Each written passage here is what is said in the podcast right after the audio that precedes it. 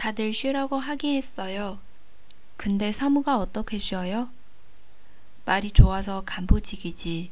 언제 자릴지도 모를 2년짜리 계약직인데 나 여기까지 올라오르고 진짜 열심히 살았거든요.